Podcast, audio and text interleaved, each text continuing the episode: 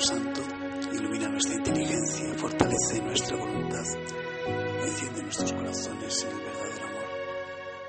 Santa María, hija del Padre, Madre del Hijo, esposa del Espíritu Santo, danos intimidad con Dios. Danos conocimiento interno del Verbo de Dios, que le conozca, que le ame, que le viva.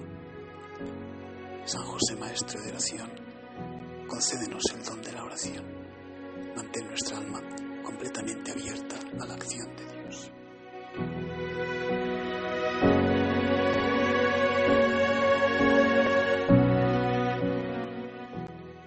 Cuarto domingo del tiempo ordinario.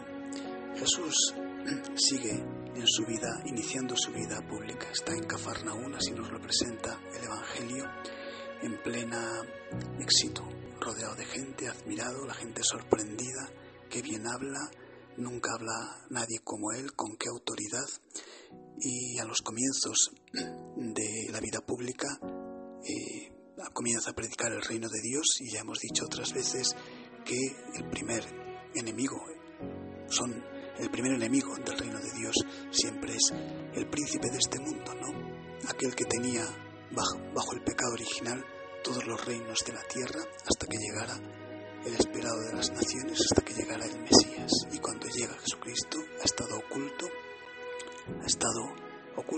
Ojos del mundo y a los ojos del diablo y ahora aparece ya predicando. Ha tenido un rifirrafe con él, un primer encuentro en las tentaciones del desierto y ahora lanzado a predicar, ya viene un enfrentamiento directo y el diablo también en este evangelio se enfrenta con él. Hay un endemoniado ahí y dice, ¿quién eres? No sabemos, ¿a qué has venido a destruirnos? Yo sé que tú eres el santo de Dios. Y Jesucristo sencillamente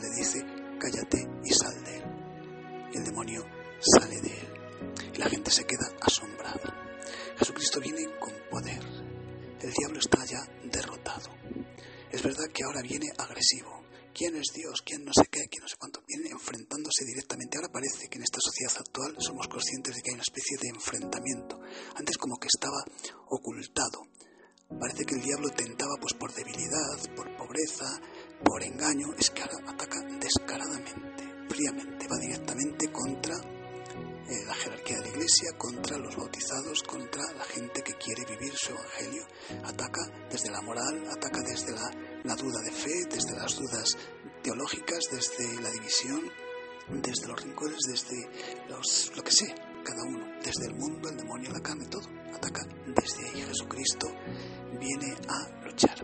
Bien, pues esta batalla que se da en el mundo, los que tenemos la gracia de orar todos los días, ese cuando nos metemos en el mundo de la oración, nos metemos en el mundo espiritual. Y en el mundo espiritual siempre trabajan estas dos fuerzas, el espíritu de Dios y el espíritu del diablo. Y hay que estar atento en esa batalla, en esas batallas que, que libramos en nuestra vida de oración.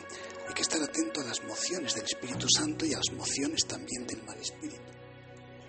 Hay que pedir esa gracia de colocarse rectitud y pureza de intención para siempre elegir el bien y rechazar el mal. San Ignacio en los ejercicios pide conocimiento de los engaños del mal caudillo y gracia para librarme de ellos y conocimiento de la vida verdadera. Como hay que estar todo el día, todos los días, en esta gran batalla, en la oración, hay que estar como muy atentos, mucho silencio, mucha soledad, muy alimentarse no de los razonamientos del mundo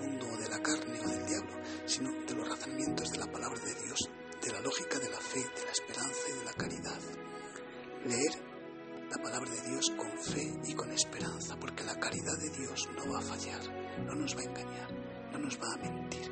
Pero sí ser conscientes de que cada día, los que tenemos la gracia de orar todos los días y los que estamos siguiendo estos podcasts, pues realmente hacemos oración todos los días, sepamos que nos metemos en el mundo sobrenatural, en el mundo espiritual, y que lo queramos sí o sí, siempre habrá esa batalla. Nosotros la libraremos más o menos conscientemente y el mundo y se entera que está esta batalla ahí y está siendo atacado por todos los lados y también defendido por el ángel de la guardia y defendido por la gracia de Dios que si nos librara, que si se apartara de nosotros sería una locura.